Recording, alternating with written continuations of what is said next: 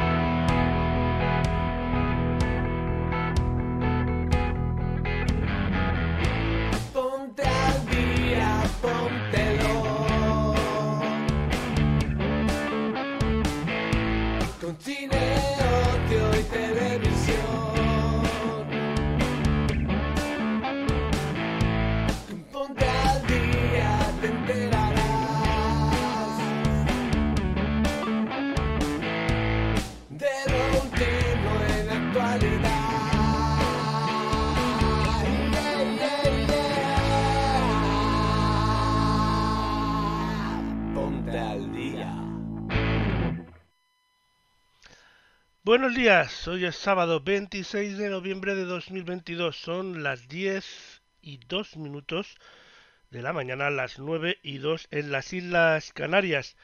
Yo soy Lorenzo Sastre y esto es el Ponte al Día 598. En el programa de hoy, en el programa de hoy hablaremos de McDonald's and Dots, también de Carol G, de Anwar, de eh, Centroamérica, de Pobre Diablo, de el flamenco y muchísimas cosas más. Todo ello acompañado de la eh, pregunta de la semana de la mano del canal Aprende con Nico y de eh, Viajando con Moni Cádiz, eh, donde vamos a ver dónde nos lleva esta semana de viaje. Además, también tendremos la selección musical de Elena Nicolau desde Londres. Yo soy Lorenzo Sastre y esto es el Ponte el Día 598.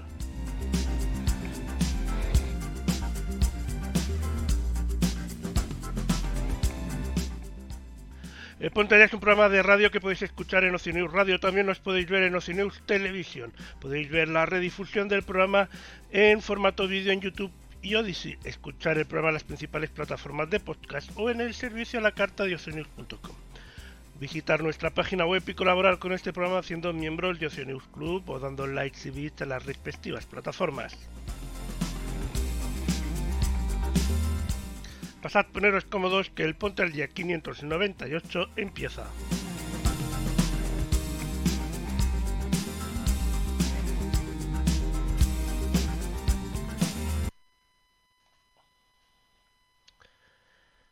Y empezamos, como decíamos, con la pregunta de la semana del canal de Aprende con Nico, que siempre aprendemos un poquito.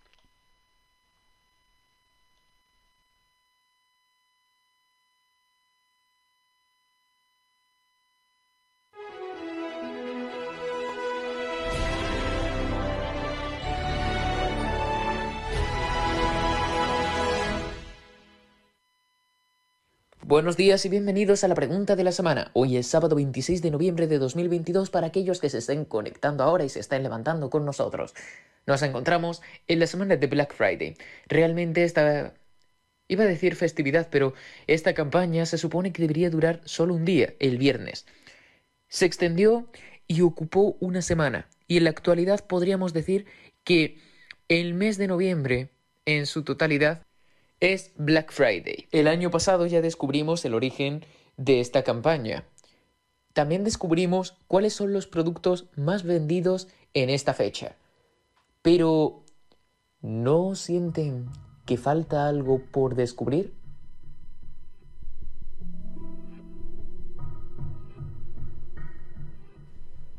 Claro. Dentro intro.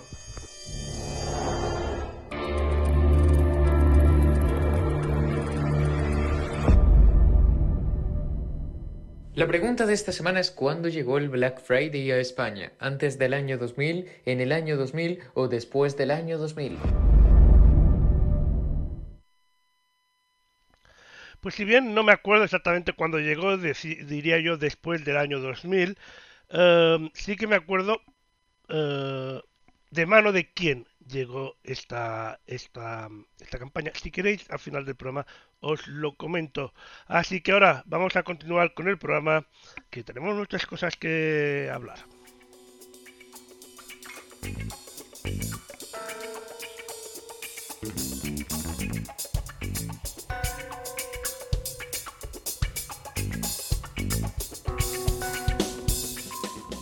Vamos a hablar de una serie en donde ella es joven, ambiciosa y no acepta un no por respuesta. Y él es un discreto sargento acostumbrado a trabajar desde su escritorio que resulta tener un talento oculto para descifrar acertijos. Y juntos, la detective Lauren McDonald y el sargento Dodd forman el equipo perfecto para resolver los crímenes más rocambolescos de Bat. Estamos hablando de la serie McDonald's and. Este domingo, 27 de noviembre, a las 10 de la noche, Cosmo estrena McDonald's and Dots, la tercera temporada de una exitosa serie policíaca de la cadena británica ITV, que está en esta entrega, en esta ocasión, vuelve con sus habituales y entrevistados asesinos y eh, con una nueva jefa en comisaría. Así que vas a tener que estar muy atentos a todas esas novedades.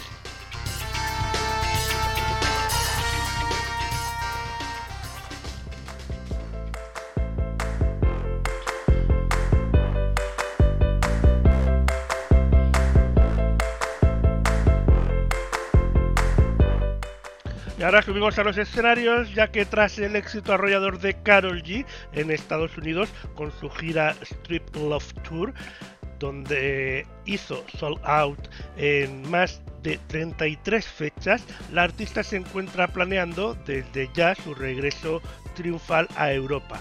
Ante este importante anuncio, que de seguro revolucionará a todos sus fanáticos, el equipo de Magnament del artista se permite aclarar a la opinión pública que la única agencia autorizada en representar a la colombiana en Europa es la prestigiosa agencia Set Me Free, con la colaboración de UTA.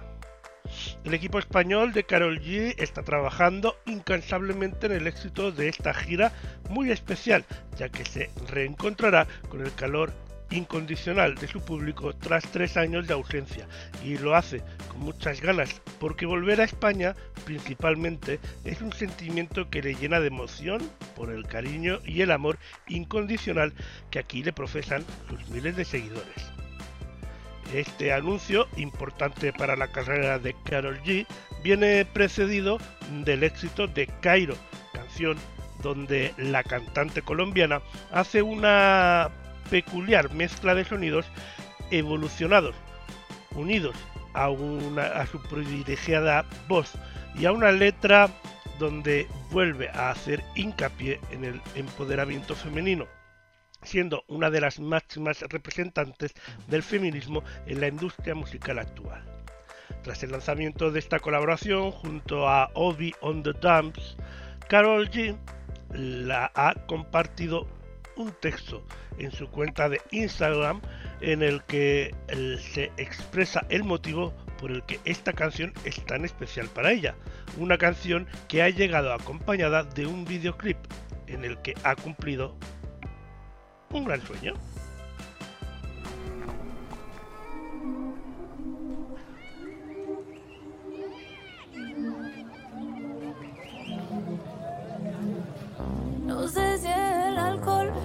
Me tiene confesando esto que estoy sintiendo desde hace rato.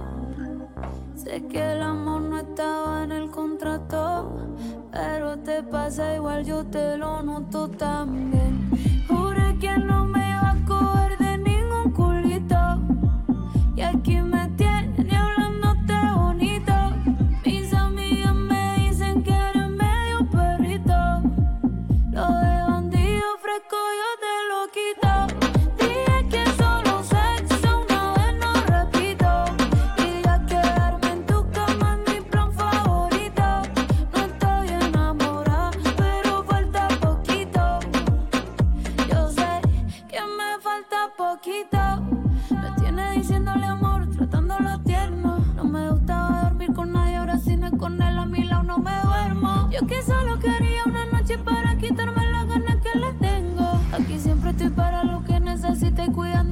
estamos tan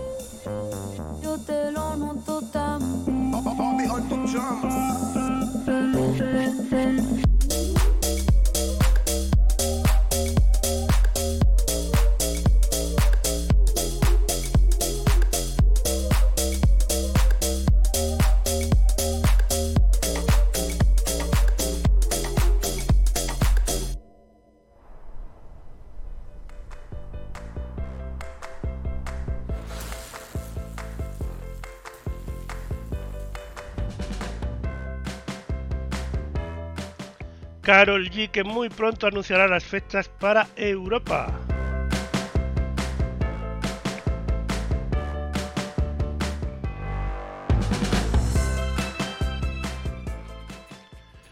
Ahora hablamos de una película que se estrenó ayer, la película documental Anwar, lleno de luz, de Rosa García Loire. Se presentó ayer viernes 25 de noviembre en la localidad madrileña de Majadahonda. Será, fue un pase en los cines Zoco, en Majadahonda, a a las 8 de la tarde, con un coloquio a cargo de la directora del film. Esta es historia de alpinismo, solidaridad y energía renovable, protagonista o protagonizada, mejor dicho, por el alpinista vasco Alex Chicón, que llegó a la capital madrileña tras haber sido seleccionada para participar en, el, en la 15 edición del BBK Mendy Film Bilbao Vizcaya, Festival Internacional de Cine de Montaña y Aventura, que se celebra entre el 9 y el 18 de diciembre en la capital vizcaína. La película ha sido premiada en cuatro festivales. Boden International Film Festival en Suecia, donde ha sido reconocida como Best First Time Documentary Film. Stockholm City Film Festival en Suecia, galardonada con el premio My First Documentary. Kiev Berlin Film Festival, galardonada con el Envi- Environment and Climate Feature. Y Blue Sky Film Music and Festival eh, de la República Checa, seleccionada como Best Documentary. Además, el film se ha podido ver en San Sebastián, Lemoa, Tolosa o Barcelona. Tras su preestreno el pasado 2 de abril en el Palacio Euskalduna de Bilbao y su estreno internacional en, 70 en la 70 edición del Festival de Cine de Trento.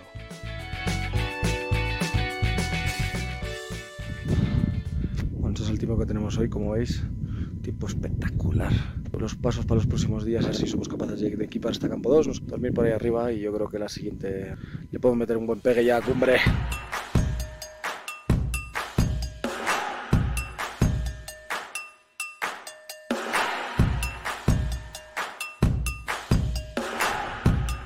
Tiempo de mierda, ¿no? ¡Tiempo de mierda! Ahí se ve el viento que pega. Pega demasiado viento ahí arriba. Venga, desmonta tú. A ver, comparativa.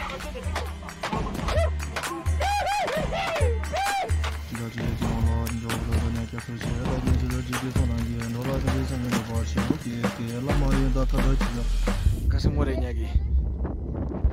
Por chocar una cauta dado. De la leche. Vaya puta locura de sitio. ¿Qué pasa? Joder.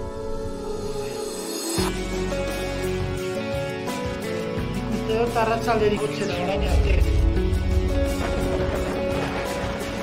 Nuevamente la predicción más reciente y eso significa montaña cerrada a partir del lunes. Vaya regalo. Aquí entre las tiendas tenemos las placas solares donde nos abastecemos. En, en condiciones extremas. Si nosotros podemos, ¿por qué no vamos a poder hacer en casa, no?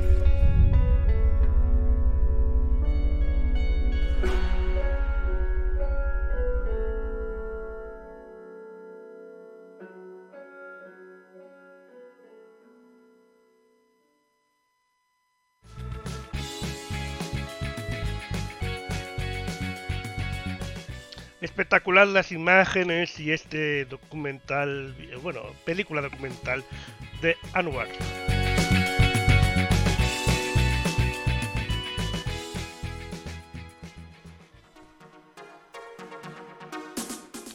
Ahora eh, llega el momento en el que Mónica Di nos lleva de viaje por Latinoamérica. Así que adelante, Moni. Hola Lorenzo, hola a todos. Hoy les traje el nuevo capítulo de la Feria Internacional de Turismo que se realizó acá en Buenos Aires y espero que les guste y bueno, ahora sí pasemos al video. Después, ¿qué más les puedo comentar? Temas críticas, al menos ahora, las críticas que son para bien, obviamente. Quizás no sé, pero no es tema, no sé considerarlo como una crítica, sino como te explico la idea. Yo creo que tendría que haber sido, por ejemplo, más organizado, tema organización de los stands. ¿A qué me refiero? Por ejemplo, todo un sector, llamémoslo sector A, todo lo que es Argentina, del norte al sur, o, o al menos, por ejemplo, los que se hayan querido presentar, bueno, Argentina. Bueno, dentro de Argentina, todo lo que abarque, por ejemplo, la, la, todos juntos lo del norte, al lado tendría que haber sido, por ejemplo, Patagonia. O una o la región central, por ejemplo, o central eh, cordillerana, sería San Juan, Mendoza, ¿no? Después eh, lo que es Patagonia. Bueno, eso abarcaría todo lo que era Argentina. Al lado tendría que haber sido Brasil, como para ponerte un país. Al lado, Colombia.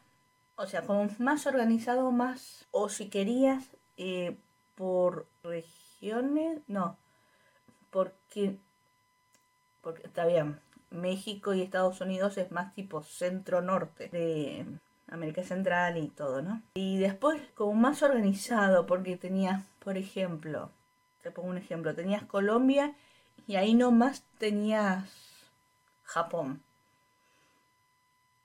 ¿Entendés? Entonces es como que, bueno, o por ejemplo, Chile y Uruguay estaban ahí cerquita, o sea que no había problema. Pero en general, muy buena la, la organización, todo, ¿no? Y, pero un tema más puntual tendrás que haber sido más organizado, ¿no? En temas, por ejemplo, eso, lo que te comentaba, tema stands, Argentina, Brasil, Chile, Colombia, Uruguay. Y lo que yo no llegué a ver, quizás, que había países que, digamos, visto desde el punto de vista turístico, por ejemplo, no es lo mismo de decir turismo en México, o sea, es muy conocido, por ejemplo, el sector de Quintana Roo, o sea, Rivera Maya, Cancún, o por ejemplo Brasil, ¿no? Que tiene, o sea, turismo que, por ejemplo, al menos yo no vi, por ejemplo, Panamá, después, eh, o sea, países más chiquitos que por ahí al lado de, por ejemplo, México, Brasil, por ahí no tienen tanto turismo como los por ejemplo, como te decía, te comentaba recién, Panamá, después Ecuador, bueno, Bolivia y Perú estaban, como te decía, Ecuador, eh, Panamá, que son países que obviamente tienen su turismo y todo, pero no nivel eh, como Brasil, Uruguay, Argentina, México, en Centroamérica. Entonces por ahí esta feria por ahí le hubiese servido de maravilla a esos países más chiquitos. Al menos yo no vi, por ejemplo, Panamá, eh, Ecuador no los vi yo. Y, pero en general, siendo digamos la pista muy bien organizado, la, la atención en los que yo pude entablar, eh, tener una pequeña charla ahí de maravillas. Aparte, cordiales, como, como te decía recién, con el que más tuve posibilidad fue de así de, charlar eh, fue con el de España que es el que el que se bueno se dio más que se dio más eh, para, para, charlar y todo y la verdad experiencia bastante buena y como te, comentaba hace un rato si en un futuro sale nuevamente una posibilidad así yo volvería realmente y realmente crítica, crítica, así como para decir, bueno, no hay. Salvo esa, la de tema de la organización en la ubicación de los stands. Más allá de eso, quizás tendría que ser o por regiones, por ejemplo, los países de América del Sur, todo por un lado. Los de América Central, eh, sí, con América del Norte. También hay que ver quiénes se presentan, porque no es lo mismo que por América del Sur se presente Chile, Argentina, Brasil, Uruguay, son los que seguro vi y bueno, ya te habrás dado cuenta en, las imágenes, eh, cuatro países contra uno de América Central y uno de América del Norte. O sea, América Central y México y Estados Unidos se podría poner como el sector más junto. En cambio, por ejemplo, todo lo que es América del Sur, de un lado, después podría haber venido América Central y América del Norte. Después eh, todo lo que es Europa, Italia, eh, España y después lo que es Asia, que estaban, por lo que yo recuerdo y habrás visto también, estaba solamente Japón. Simplemente lo único que vi un poquito eso. Por ahí tendrá una lógica, pero a mí me hubiese gustado, bueno, sector América del Sur, sector América Central, toda América Latina, ¿no? Estados Unidos, pero la parte latina, Europa, pero más allá de eso, todo de 10. Y lo bueno que también, bueno, tenías que ser un poquito rápido en, en digamos, al momento, por ejemplo, si pasabas por el stand de San Luis, aprovechar y pedir una bolsa. Acá, por ejemplo, esta es la de Córdoba y, bueno, este es de eh, Mendoza, San Rafael.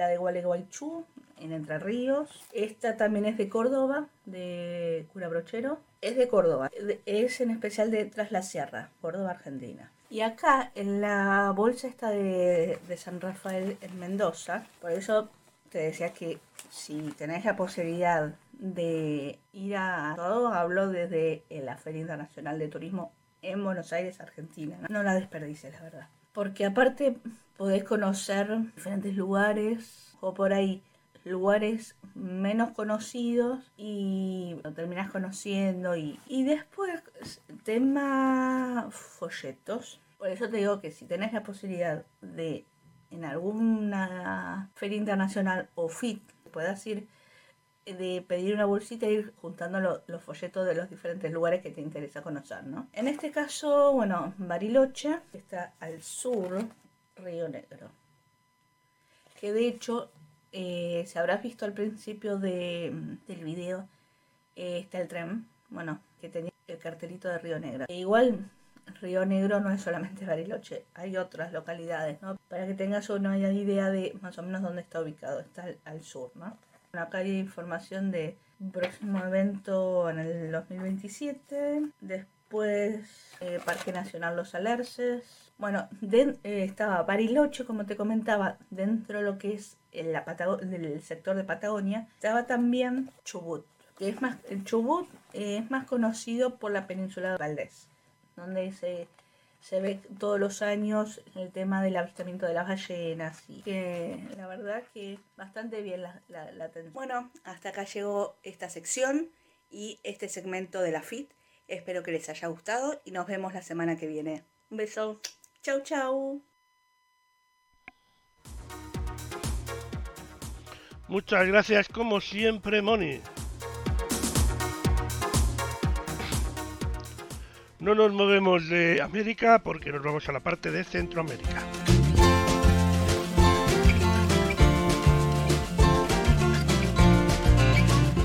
Y es que Centroamérica y la República Dominicana son conocidos por su naturaleza prisiana, por sus paisajes del sueño donde apriman el verde de una fondosa vegetación o el azul turquesa del mar. Además, cuando cae la noche, hay lugares de Costa Rica, Nicaragua, El Salvador o Belice en los que, gracias al aire limpio y la poca contaminación lumínica, es posible disfrutar de un espectáculo de estrellas y constelaciones.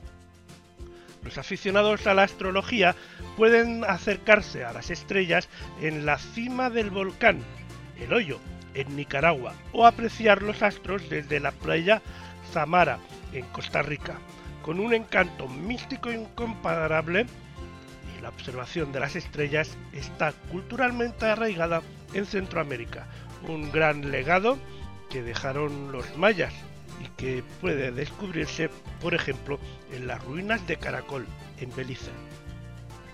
¿Me acompañas en este viaje?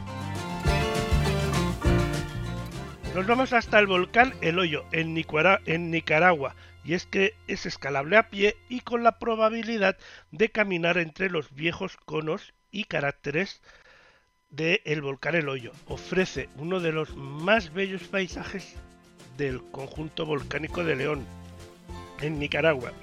Es por ello que acampar en su cumbre se ha convertido en una actividad popular en los últimos años, con un entorno especialmente fascinante para observar las estrellas y además puede disfrutarse de un atardecer de ensueño, con una cena, con fogata y un café matutino, volviendo o viendo, mejor dicho, el amanecer sobre el lago Choloclán eh, y el volcán Momotombo.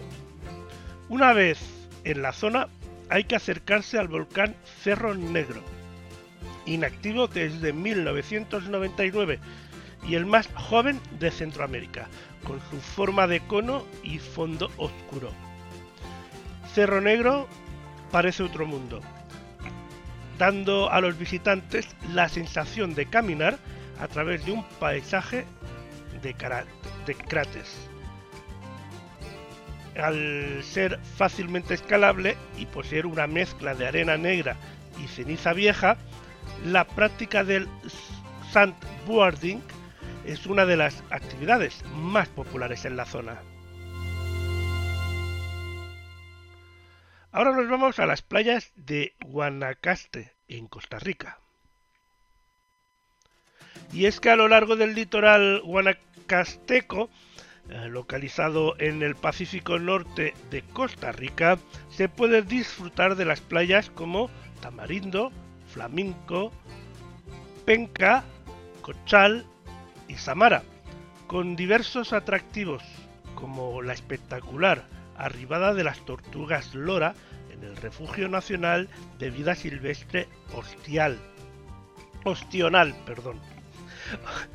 En esta zona la naturaleza está prácticamente intacta y el aire cuenta con poca contaminación, por lo que las estrellas brillan con especial intensidad durante la noche.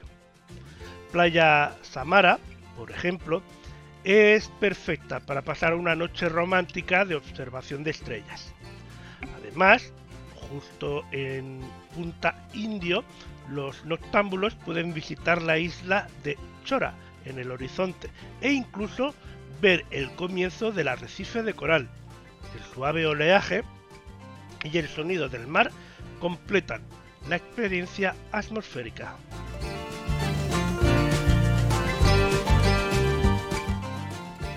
Nos vamos ahora a Belice, desde Caracol hasta Cayo Caulquer. Y es que la pequeña isla de Cayo Caulquer es ideal para observar estrellas. Basta con esperar a que caiga la noche para reclinarse en una hamaca en la playa y levantar la vista hacia el cielo plagado de centenares y centellantes luceros. Esta isla, con un pasado bohemio y una filosofía de ir despacito, es también un paraíso para desconectar y descubrir su precioso fondo marino.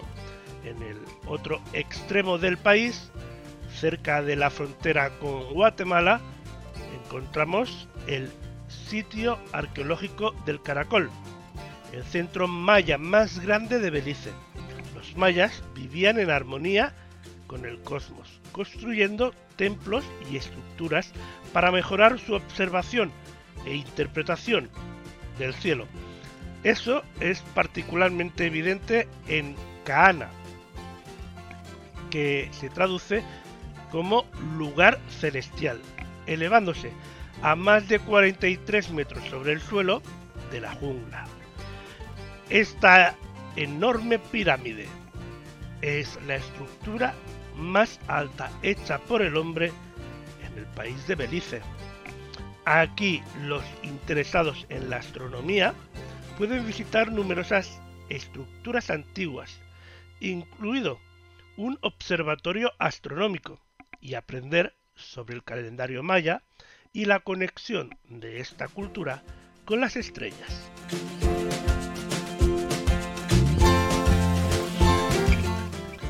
Y seguimos nuestro viaje. En este caso nos vamos al volcán Conchachagua, en El Salvador. Situado a 1242 metros sobre el nivel del mar y con unas vistas espléndidas sobre el Golfo de Fonseca, el volcán Conchachagua es perfecto para pasar la noche en su cima, disfrutando de espectáculos de la naturaleza como atardeceres, amaneceres y noches estrelladas. El ascenso al Coloso, eh, que cuenta con dos conos volcánicos, no tiene mucha complejidad. Se trata de una caminata agradable en medio de parajes naturales llenos de olores y colores. Además puede llegarse hasta la cima del, en todoterrenos autorizados. Otro punto especial para ver las estrellas en El Salvador es el primer observatorio amateur del país y considerado uno de los mejores lugares para los aficionados a la astronomía en El Salvador. Aunque no es un sitio, abierto al público, durante la época seca sus asociados suelen recibir con invitación previa que puede conseguirse escribiendo a su correo electrónico o en su página de Facebook. Visitantes interesados en conocer el centro y aprender sobre el cielo nocturno y el universo pueden hacerlo sin ningún problema. Estas actividades se realizan los fines de semana y tienen un costo aproximado de 5 dólares por persona y cada invitado podrá asistir con tres acompañantes más.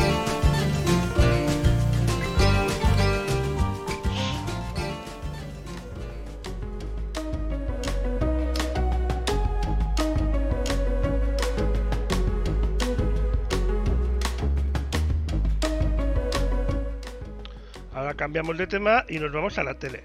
Stan es un chaval normal y corriente, salvo por el hecho de que es el anticristo.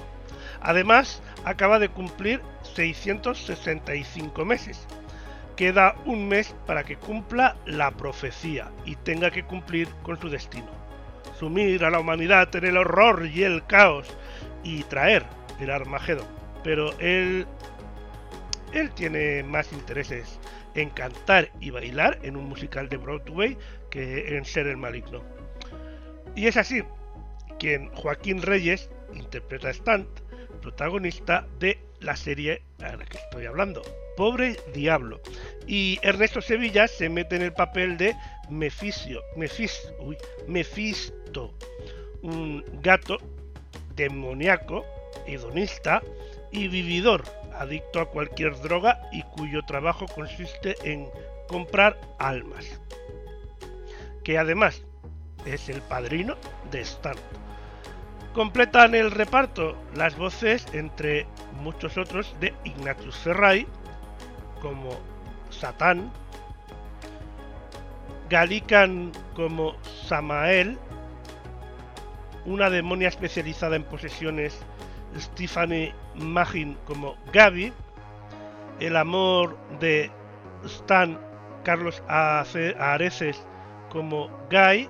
Y Verónica Forqué en el papel de Rose, la madre de la protagonista, del protagonista, mejor dicho, Miquel Salvat. Miquel Salvat, precisamente, um, productor ejecutivo de HBO Max, ha dicho que todos conocemos a personas que han tenido que tomar decisiones sobre unirse al negocio familiar o seguir, o seguir los pasos de sus padres. Y así que pobre diablo obviamente lleva esto al extremo y lo hace de una manera muy divertida, siguiendo la rica tradición de las animaciones para adultos de Warner Bros. Discovery.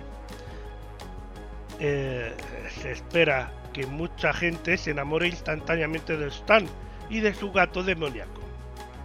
Miguel Salvat y Antonio Trasjorras eh, son los productores ejecutivos por parte de HBO Max y David Troncoso e Ignacio Corrales firman la producción ejecutiva y eh, Eugenio Pérez la dirección de producción por parte de Buen Día Estudios. Los personajes de Pobre Diablo han sido diseñados por Joaquín Reyes. El trabajo de animación ha sido obra del estudio granaíno Rocking Animation, bajo la dirección creativa de Manuel Sicilia y la producción de Francesca Nicoy. El cartel oficial está diseñado por Chema García y es una serie que tiene la fecha prevista de estreno en el próximo mes de febrero de 2023. Pero ya sabéis que nosotros os traemos un adelanto. ¡Mi hijo tiene cuernos! Ha salido a su padre. Creo que yo soy el padre.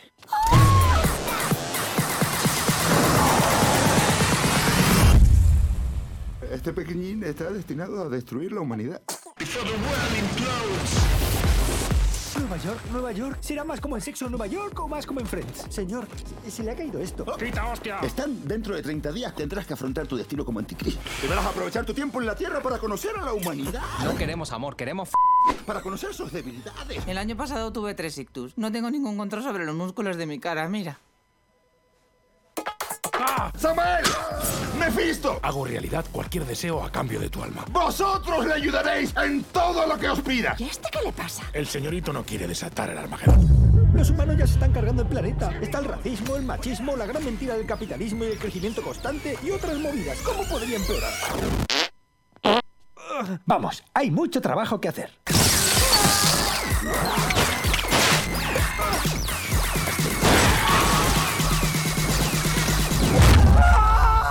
¿Qué son esos gritos del demonio? ¿Lo pilláis? Es un chiste. Que os den. Estáis muertos por dentro.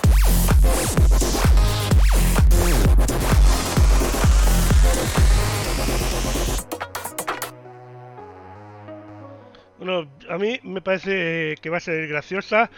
Además hay que recordar que viene eh, del grupo este de cómicos nacidos del Paramount Comedy, de La Hora Chanante y tal. Y creo que puede estar bastante divertida esta serie. Eso sí, habrá que esperar hasta el mes de febrero.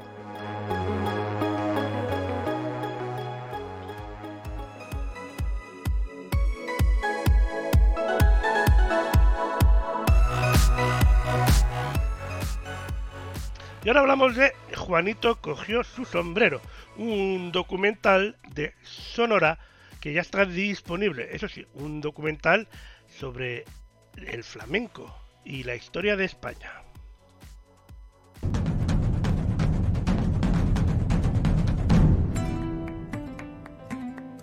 Sacrificio, fatiga, privaciones. Corrí la geografía de parte a parte y lloré de impotencia en ocasión. Pronto llegó la gloria, lo confieso, y muy joven conseguí la fama. Dinero, bienestar y todo eso por la gracia de llamarme Valderrama.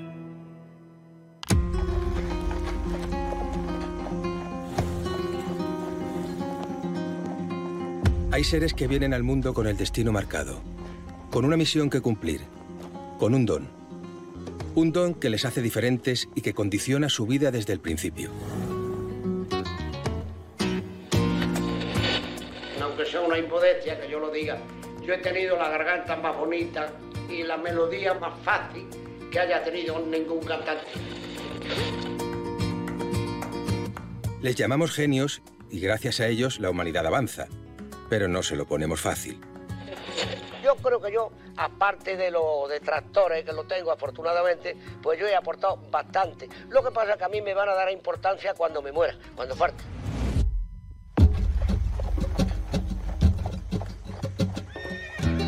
Detrás de cada uno de estos genios hay una historia de lucha, de fracaso, de soledad y algunas veces de triunfo y reconocimiento. Desde muy chiquillo yo me hicieron un ídolo pronto. Yo lo achaco a que fui un cantador distinto a todo lo que había habido hasta que yo salí. Esta es la historia de uno de ellos al que tuve la fortuna de conocer muy de cerca. Me colgaron el San Benito de cancionero. Yo no sé canciones, soy cantado. Se llamaba Juan Manuel Valderrama Blanca. Cantado de los pies a la cabeza y me atrevo a decir más. El más largo que tiene España ahora mismo. Y nació para cantar. ¿Quién es su público? El pueblo. Ese pueblo que de la nada me elevó y que sigue conmigo. Juanito cogió su sombrero. Solo en Sonora.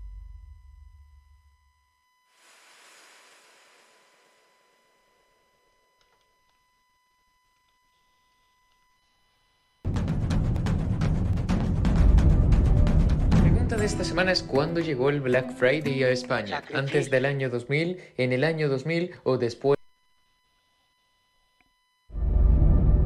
La pregunta de esta semana es ¿cuándo llegó el Black Friday a España? ¿Antes del año 2000, en el año 2000 o después del año 2000? Bueno, bueno, bueno, interesante pregunta que resolveremos al final del Ponte al día de hoy. Son las 10 y 44, las 9 y 44 en las Islas Canarias del sábado 26 de noviembre de 2022. Es esto- estás viendo o escuchando el Ponte al Día 598.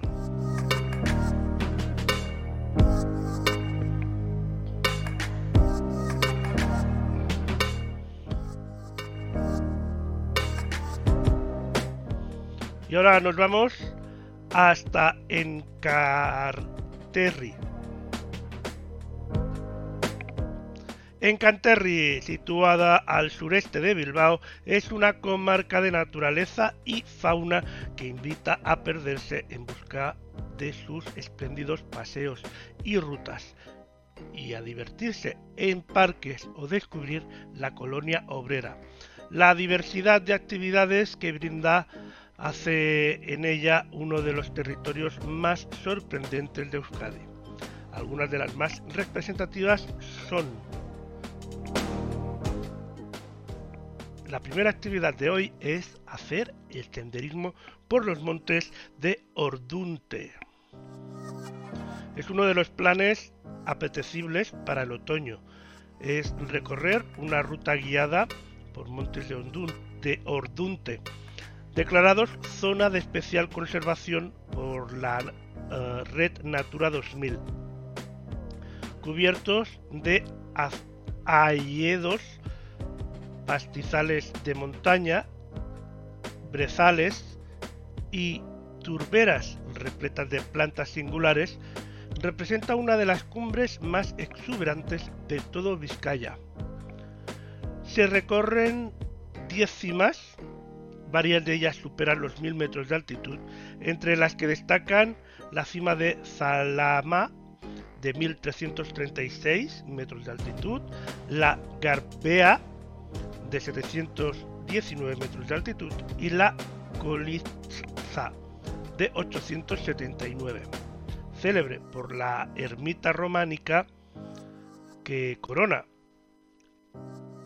esta cima y por tratarse de uno de los cinco montes bocineros del territorio histórico. La travesía finaliza en Balmaseda y recorre una distancia de 38 kilómetros de la mano de un guía turístico. La segunda opción es adentrarse en Carpín Fauna, y es que el valle de Carranza alberga un centro de acogida de animales que ya no pueden ser devueltos a su hábitat. En este complejo encuentran un lugar seguro donde seguir viendo, eh, viviendo en unas condiciones aptas a su forma de vida. Cuenta con tres espacios. El primero contiene 55 especies de animales vivos, con sus hábitats y sus zonas acondicionadas en función de sus necesidades. El segundo es un campamento paleontológico, en el que cohabitan las especies de dinosaurios más llamativas y se explican cómo vivían. Y, por último, el Jardín de las Bestias, otro espacio más con dinosaurios, aves y mamíferos.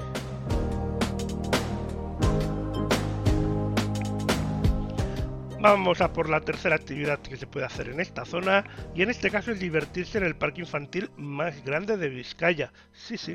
Y es que otra de las actividades con las que disfrutan los más pequeños es ir a Vizcaya Park Adventura en Güeñes, un centro de ocio infantil indoor donde los menores pueden realizar excursiones en grupo celebrar sus fiestas de cumpleaños o simplemente divertirse con sus amigos y familia, eso sí, siempre vigilados por monitores.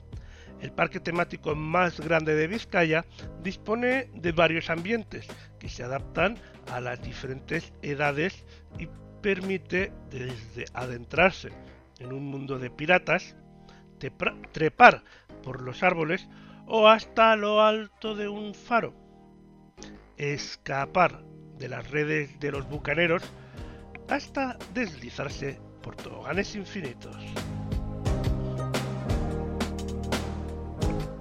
Vamos a por la cuarta actividad y en este caso es visitar la encantada fábrica Museoa. Y esta fábrica, fundada en 1892, estuvo en funcionamiento durante 100 años gracias al capital de cinco indianos y hoy en día es un museo industrial. Uno de los grandes valores de la encartada es su excepcional colección de maquinaria y es por ello que se puede hacer varias visitas demostración que van desde contemplar el telar jacquard en la en marcha mientras se explica el funcionamiento de este singular artefacto, a conocer el proceso completo de hilatura y confección que se realizaba en la fábrica y el funcionamiento de algunas de las máquinas que forman parte de este proceso. Incluso visitar el taller mecánico donde se puede observar el planteamiento, diseño y mecanizado de una pieza para proceder a la reparación de una máquina de hilatura. Y la quinta y última, actividad de la que hablamos hoy que se puede hacer en esta zona es vivir el Pozalagua Flashback. Es una voladura en una cantera donosa que abrió el 28 de diciembre de 1957 un inmenso agujero en las faldas de la montaña y descubrió un universo subterráneo desconocido y deslumbrante, la cueva de Pozalagua, en Carranza. El visitante tendrá la posibilidad de vivir una experiencia muy especial, siendo la emoción de descubrir un mundo nuevo, repleto de estalactitas, estalagmitas y las mágicas estalactitas excéntricas. Sí, sí, con la única iluminación de un frontal, tal y como lo hicieron sus descubridores.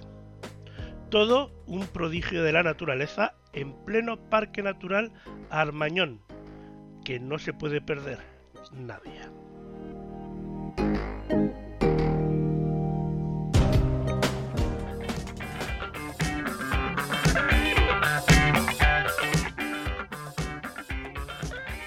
Y ahora nos vamos a hablar de cine porque elijo la película que bajo la dirección y guion de Florian Zeller, que regresa tras El Padre, tuvo su estreno mundial en el Festival de Cine de Venecia, que pasó también por el Festival de Toronto y llega ahora a nuestros cines, bueno, ahora no, el 10 de marzo, pero bueno, eso está a la vuelta de la esquina, ¿no?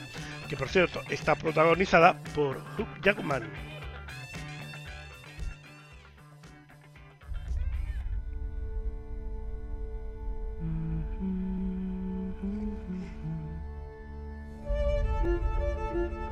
¿Qué haces aquí?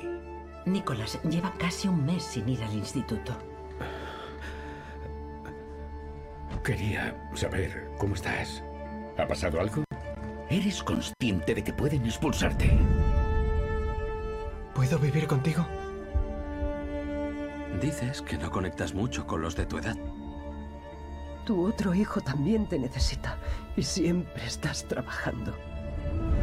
¿Ha hablado contigo de nuestro divorcio? He intentado ayudarte, darte ánimos. ¿Qué ocurre? ¿Tomas drogas? ¿Crees que puedes vivir así haciendo lo que te dé la real gana? No sé qué me está pasando. Me siento un absoluto fracaso. Yo no estaba. Antes había tanta alegría en nuestra familia. Siempre estás dando lecciones sobre la vida, pero nos abandonaste. ¡Tengo derecho a rehacer mi vida!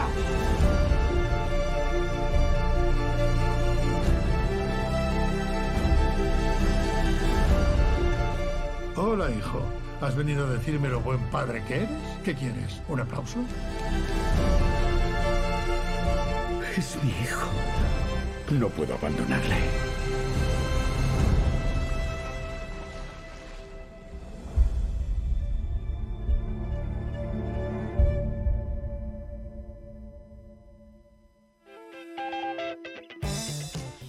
...10 de marzo, El Hijo, protagonizado por y llegará a los cines de España.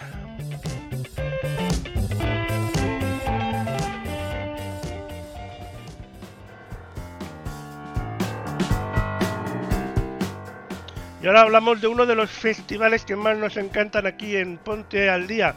Es el Festival del Starlight Catalana Occidente. Y es que tras batir todos los récords en la anterior edición, el Starlight Catalana Occidente continúa creciendo e imparable hacia la edición de 2023, el mejor festival boutique del mundo, convertido en un referente de la industria y una cita global imprescindible en la ciudad de Marbella, se prepara para sorprender con una oferta musical, cultural, de ocio y gastronómica extraordinarias. En un entorno privilegiado y único de la cantera de Nahueles, lo posicionan como uno de los más espectaculares del mundo. El auditorio natural, con paredes de roca bañada de luz, con su acústica extraordinaria, lo convierten en uno de los emplazamientos predilectos de los artistas nacionales e internacionales que año tras año se dan cita en el Festival de las Estrellas. La clave para entender el fenómeno del Starlight se traduce en una magia mágica, mejor dicho, experiencia 360.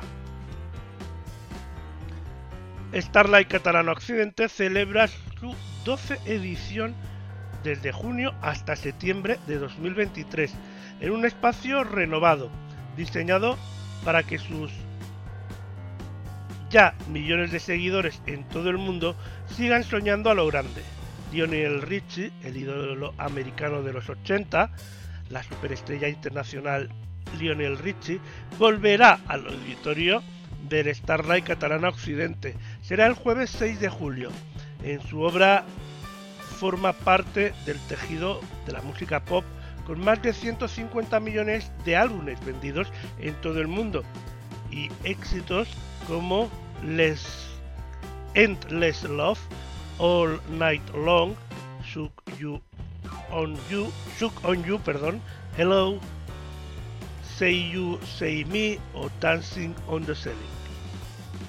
Pero no es el único que se pasará por este festival, porque el Festival Muti recibirá a Anastasia, la reina del soul, el miércoles 12 de julio, con un concierto único en nuestro país y su I'm Out Lockdown 22 Anniversary Tour, considerada una de las estrellas más brillantes de las últimas décadas.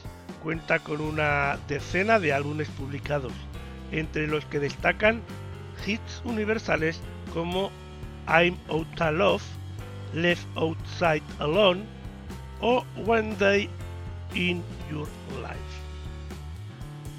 Pero continuamos porque todavía traemos más artistas que se revelan, que se hacen públicos, que se conocen para este nuevo festival. Y es que el Starlight Catalán Occidente volverá a, vibrar con la voz de ni, ni nada más ni nada menos que Antonio José. Y será en este caso el jueves 17 de agosto.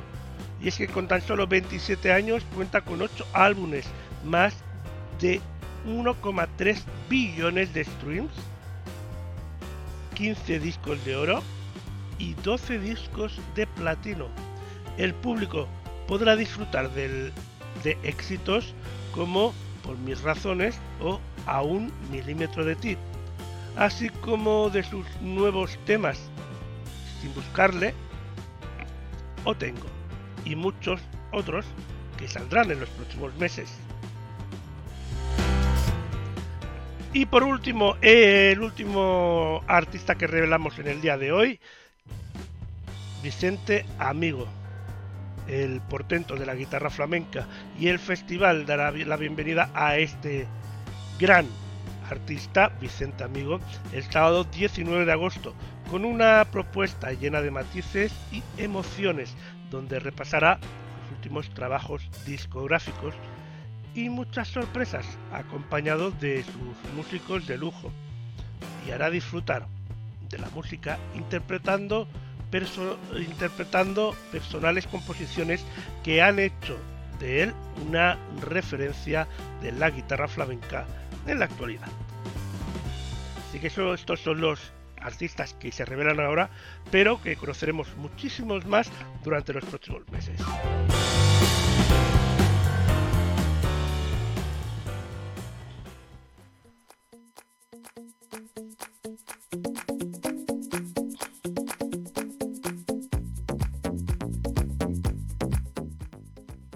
Y ahora nos vamos de viaje hasta Mallorca, concretamente hasta la Serra de Tramontana, situado en el noreste de la isla. Esta sierra engloba 90 kilómetros de paraje natural, desde Calviá hasta Pollensa, rodeada de bosques fondosos, escondiendo las calas exclusivas y repleta de acantilados.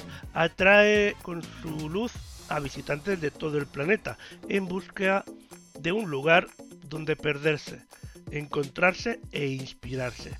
La Tramontana, catalogada como Patrimonio de la Humanidad desde 2011, ofrece la posibilidad de conocer la esencia de la isla a través de múltiples actividades y rutas senderistas o la posibilidad de disfrutar de la gastronomía autóctona. Alberga así también algunas de las referencias históricas y culturales más importantes del entorno natural y mágico. Algunos pueblos de la Sierra de Tramuntana se encuentran entre los más visitados de Mallorca, lugares únicos que aplican o que salpican, mejor dicho, estos 90 kilómetros de espacio puramente mediterráneo.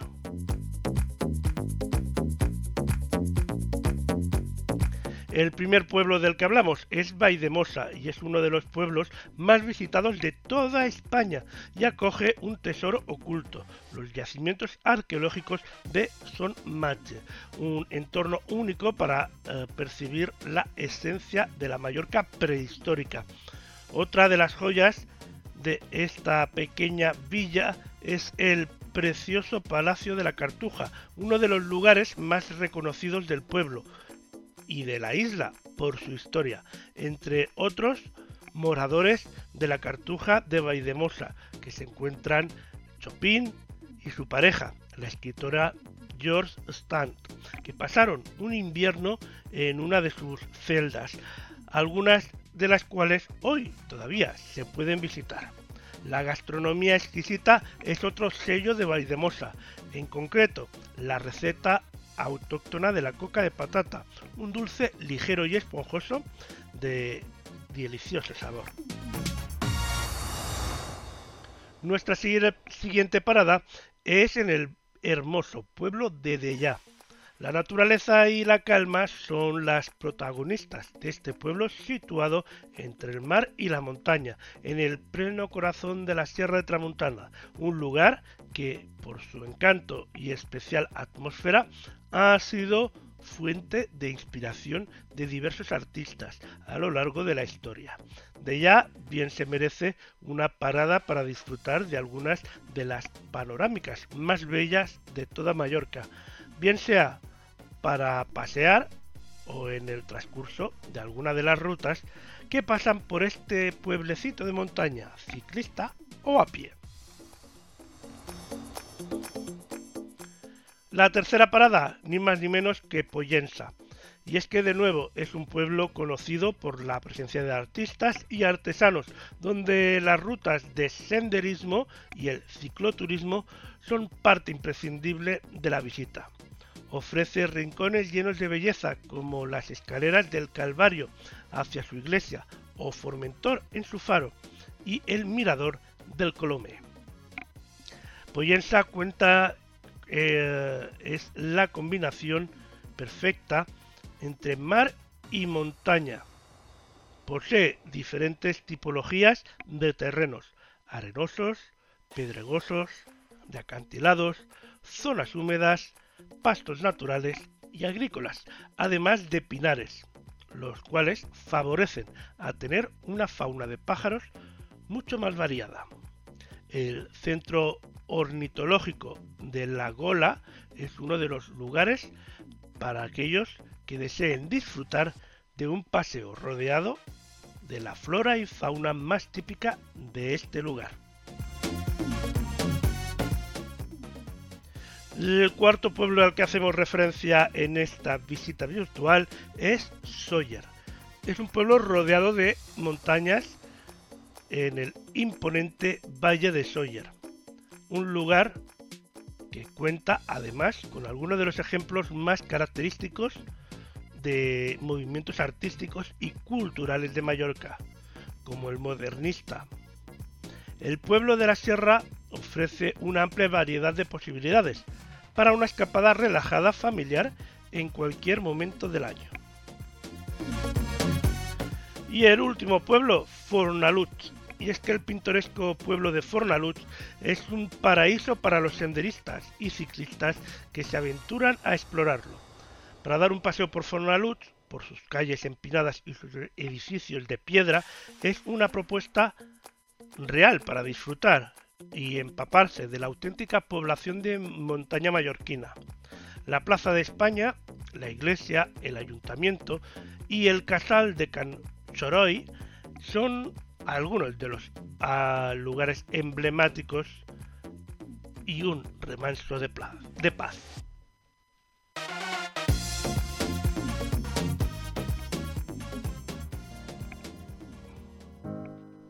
Once y seis minutos 10 y 6 en las Islas Canarias del sábado 29 de noviembre de 2022.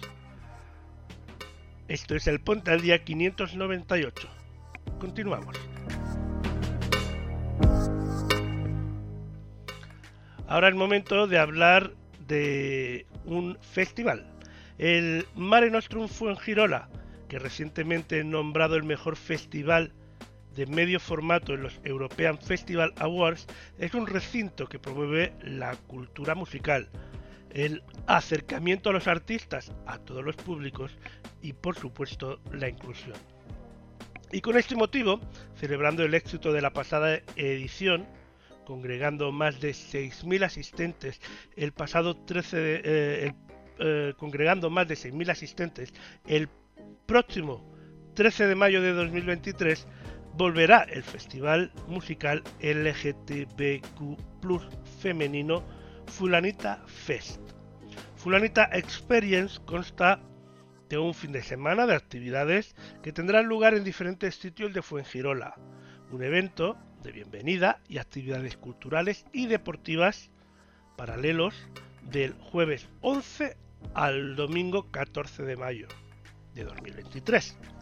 Para este día, la celebración musical se contará con el grupo electropop Ladilla Rusa, entre otros grupos, nacidos en 2017 y con motivo de una broma entre los amigos, entre dos amigos de toda la vida.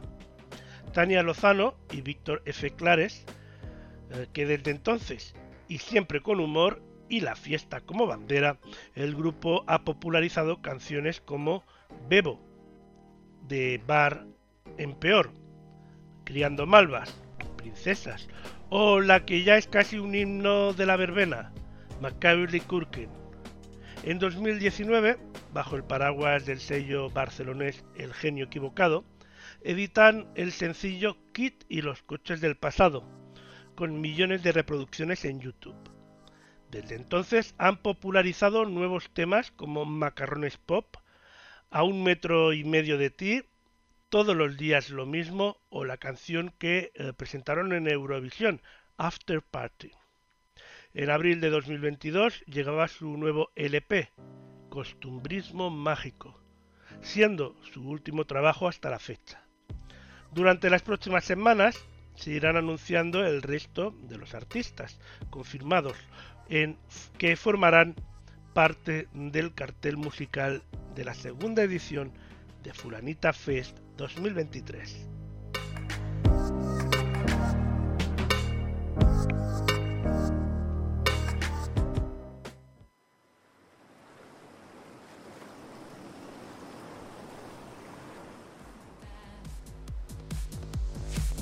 siempre tienes la culpa de esta presión arterial.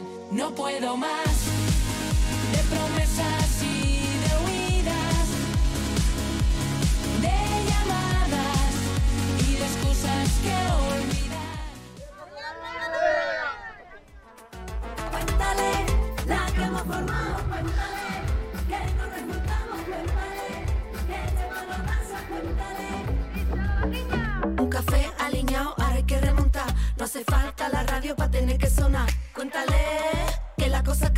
que las niñas están de huelga y la van a liar.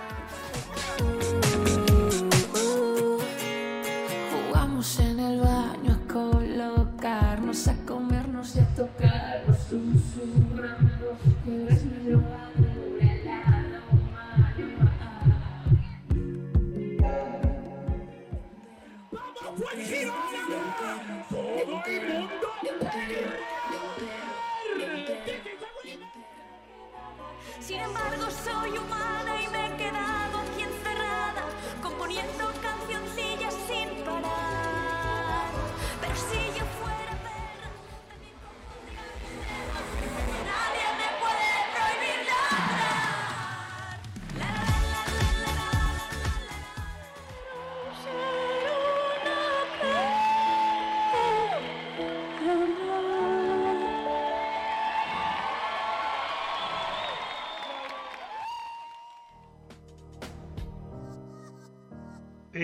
Fue el Fulanita Fest 2022 y ahora ya tenemos las fechas para el Fulanita Fest 2023 y que van a haber más anuncios, así que los iremos hablando.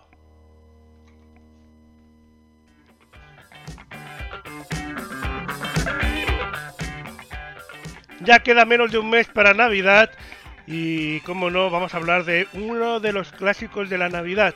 No son los turrones, no son los arbolitos, no son los regalos, sino de The Royal Ballet con su cascanueces. Y es que nos podemos unir a Clara con esta deliciosa fiesta de la Nochebuena, que se convierte en una aventura mágica, una vez que todos los demás se han ido a dormir. Maravíllate ante la brillantez de la partitura de Tchaikovsky. Mientras Clara y su cascanueces, encantado, luchan contra la reina de los ratones y visitan al hada de azúcar en el brillante reino de los dulces. La aclamada producción de Peter Wright para The Royal Ballet con magníficos diseños de época de Julia eh, Trevian Omar, se mantiene fiel al espíritu de este clásico del ballet navideño, combinando la emoción de cuentos de hadas con una coreografía espectacular. La clave de la dramaturgia de la versión de hoy nonagenario coreógrafo es que Drosselmeyer tiene una historia que respalda sus actos. No es solamente un ser misterioso o un ilusionista. Detrás de sus acciones hay un porqué. Y Clara, la niña que recibe el regalo, su muñeco, Cascanueces, se convierte en protagonista de esta aventura vital. Drosselmeyer necesita recuperar a su sobrino, Hans Peter, convertido en un feo muñeco cascanueces por la reina de los ratones, porque él inventó una trampa que acabó con muchos de ellos. Y para liberarse, Hans Peter debe ser valiente y acabar con ella, al mismo tiempo que debe ser amado por una jovencita. En la fiesta de Navidad de la familia Brown, Drosselmeyer se ve con Clara, que cumple los requisitos, y se inicia para ella una aventura de viajar con Hans desde el salón de su casa hasta el país de los dulces. El próximo 8 de diciembre podremos disfrutarlo en toda España en directo, desde Londres, en los cines de toda España.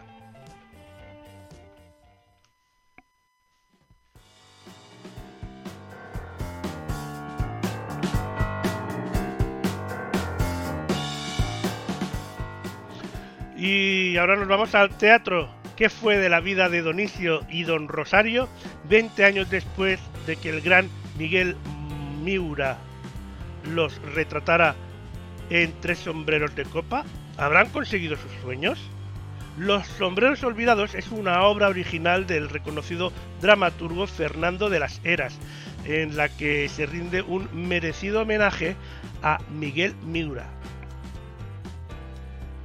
Luis Flor dirige a Javier Arriero y a Roger Álvarez en esta entrañable comedia que nos habla de las ilusiones que nos mueven en la vida y de luchar por aquellas cosas que deseas.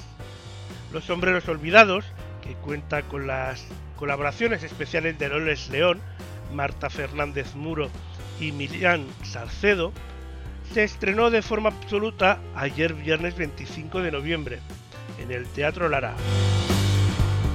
Pero podrás seguir disfrutando en ese teatro, ¿eh? Solo tienes que consultar la cartelera.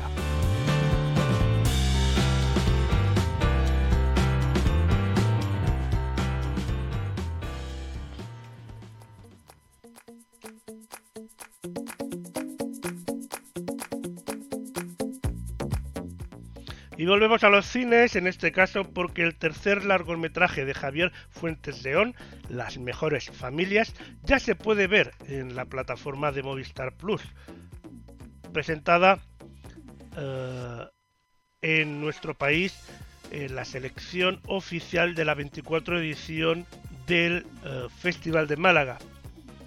Esta sátira es la cinta seleccionada para representar a Perú en los próximos premios Goya en la categoría de mejor película iberoamericana.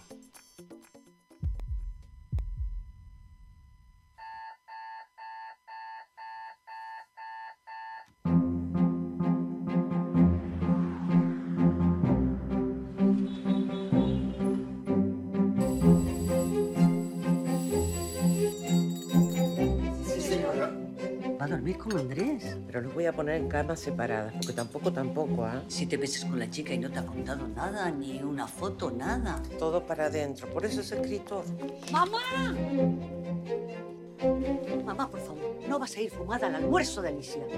¿Tú crees que porque tienes plata puedes hacer lo que se te da la gana, no? Claro, hija, ¿en qué mundo vives?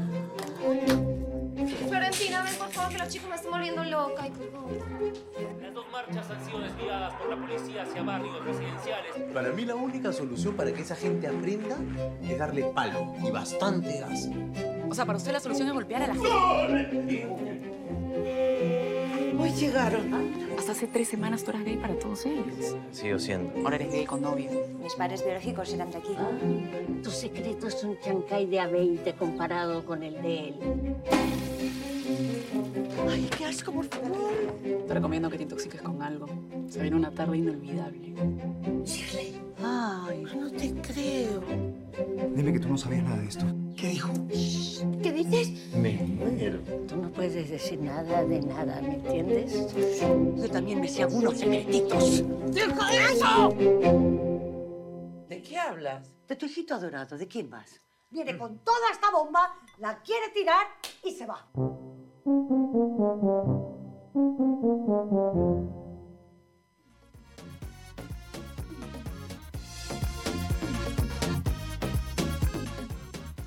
Las mejores familias que podemos ya disfrutar en la plataforma de Movistar Plus.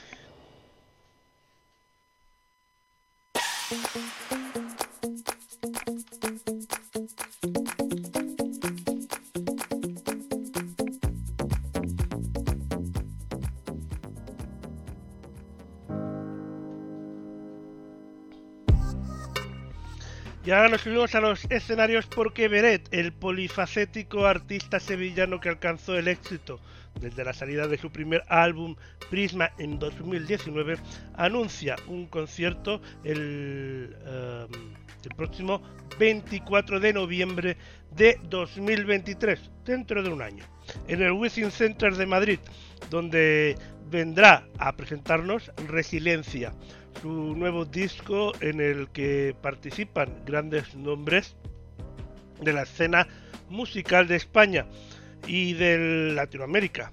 Estopa, Omar Montes, Morat, Leirka, Malu y Reik.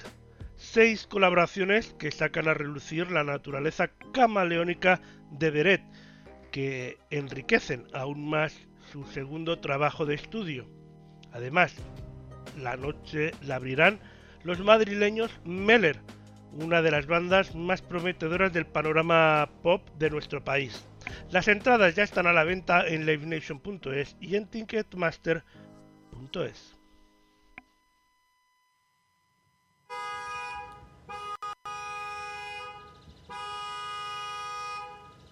¿Pero qué hostias haces? ¡Baja de ahí! ¡Que la mira nos va a matar! ¡Baja que me voy a Marte solo! Por la seguridad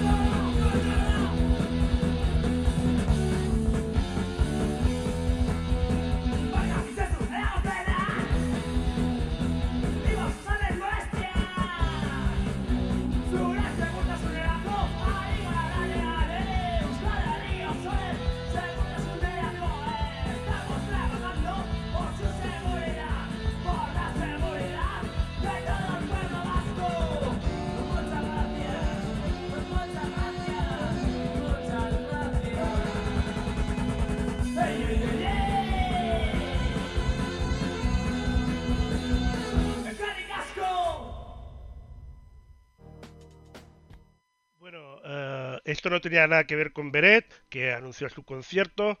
Eh, esto era un vídeo de la semana pasada. Así que continuamos.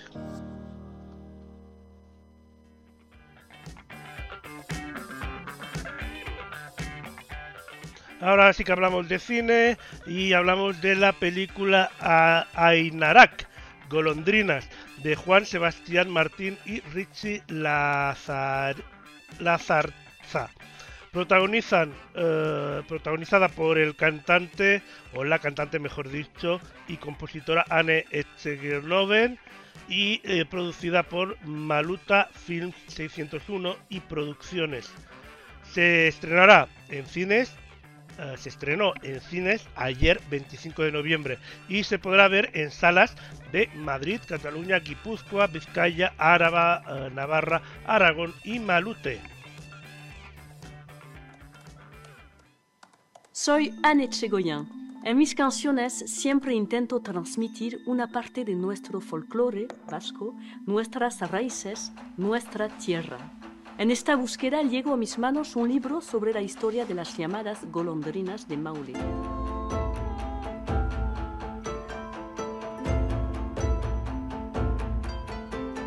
¿Cómo era posible que una historia tan cercana fuera tan poco conocida? ¿Quiénes eran? ¿Cómo vivían? ¿Y por qué abandonaron sus pueblos?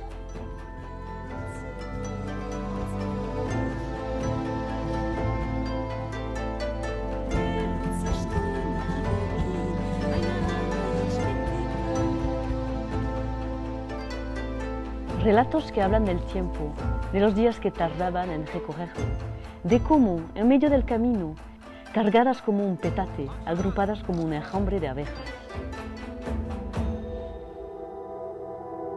En esa época, cuando había esa relación, funcionaba muy bien el Pirineo.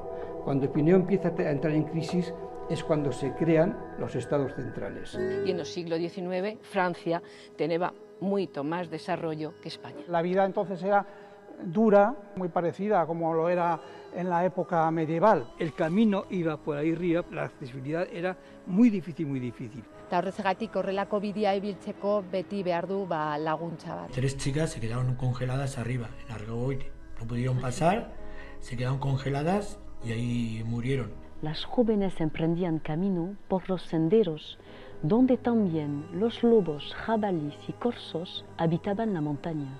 La primavera era el final del viaje para muchas, quizás las casaderas que ya nunca volverían a Maule. Para otras, las más niñas y jóvenes, solo un breve regreso al hogar para contar los días antes de volver a cruzar la frontera hacia Francia.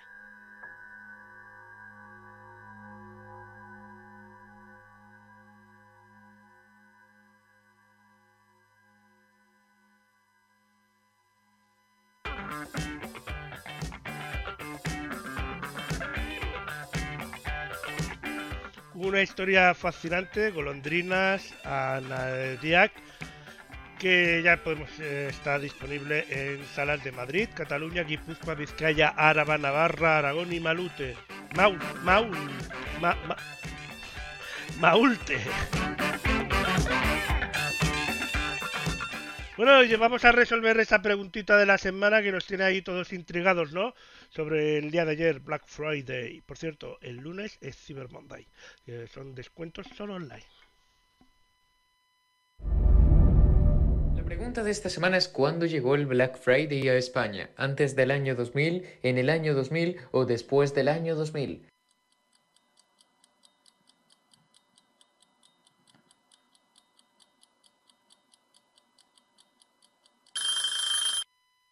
La respuesta correcta es después del 2000, en el 2012. O un momento, ¿fue en 2010? Dentro resolución. Aunque el día oficial asignado para el Black Friday es el cuarto viernes de noviembre, toda la semana está plagada de descuentos y ofertas. Las diferentes compañías invaden a sus potenciales clientes con mensajes, emails y publicidad exterior que incitan a quemar la tarjeta de crédito. Si todavía usted no ha caído en sus redes, le felicitamos desde la pregunta de la semana. Pero, ¿desde cuándo hemos caído en esta tradición que viene de Estados Unidos, como tantas otras? La fecha se remonta al año 2012. Fue en 2012 cuando el Black Friday apareció por primera vez en España. Un evento en el que se interesaron alrededor de 77.370 personas, según cuentan en el canal Historia. Desde entonces, muchas tiendas físicas y a través de sus páginas web consiguen uno de sus mejores días de venta en todo el año. No obstante, hay algunos que apuntan que fue en 2010 cuando la compañía Apple decidió importar esta tradición estadounidense a España y desde entonces esta celebración ha ido cobrando cada vez más fuerza. Así se ha terminado convirtiendo en el evento más potente de la venta por Internet del año. Según COPE, vamos a gastar de media 160 euros en Black Friday y 155 euros en Cyber Monday. Entonces, si Apple ya lo aplicó, el Black Friday llegó a España en 2010, ¿no? ¿Y ustedes qué opinan? ¿Son aficionados al Black Friday o prefieren esperar a la Navidad? ¿Creen que es útil o en el fondo opinan que es una manipulación de los grandes almacenes para hacernos comprar más por el mismo precio? Déjennos su opinión. Y no olviden seguir Aprende con Nico en Twitch, twitch.tv barra con Nico, porque es posible que esta noche inicie un directo en el que descubriremos más curiosidades sobre este día. Veremos qué relación tiene con el Día de Acción de Gracias, que como saben está bastante relacionado. ¿Qué relación tiene? ¿Qué se toma en el Día de Acción de Gracias? ¿Qué se hace? Si quieren conocerlo, síganme twitch.tv barra aprende con Nico. Si la pregunta le ha gustado, pulsa me gusta y no olvides seguir a la voz silenciosa, Lord Ducumocionista una buena Mónica dice Elena Nicolau, aprende con Nico, todas las personas que hacemos posible esta sección y todas las que se emiten aquí. Espero que pase un feliz fin de semana y una feliz semana. Le espero la semana que viene. Hasta entonces, sea feliz o inténtelo. Valentín, echa al cielo.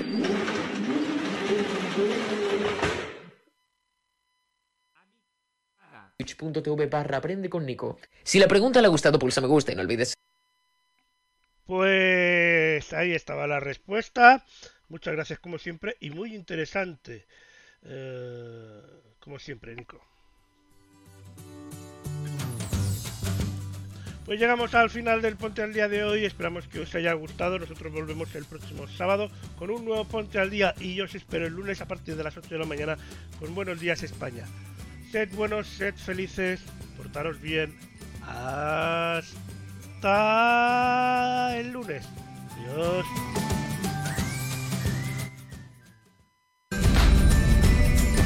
De esta semana es ¿cuándo llegó el Black Friday a España? ¿Antes del año 2000, en el año 2000 o después del año 2000?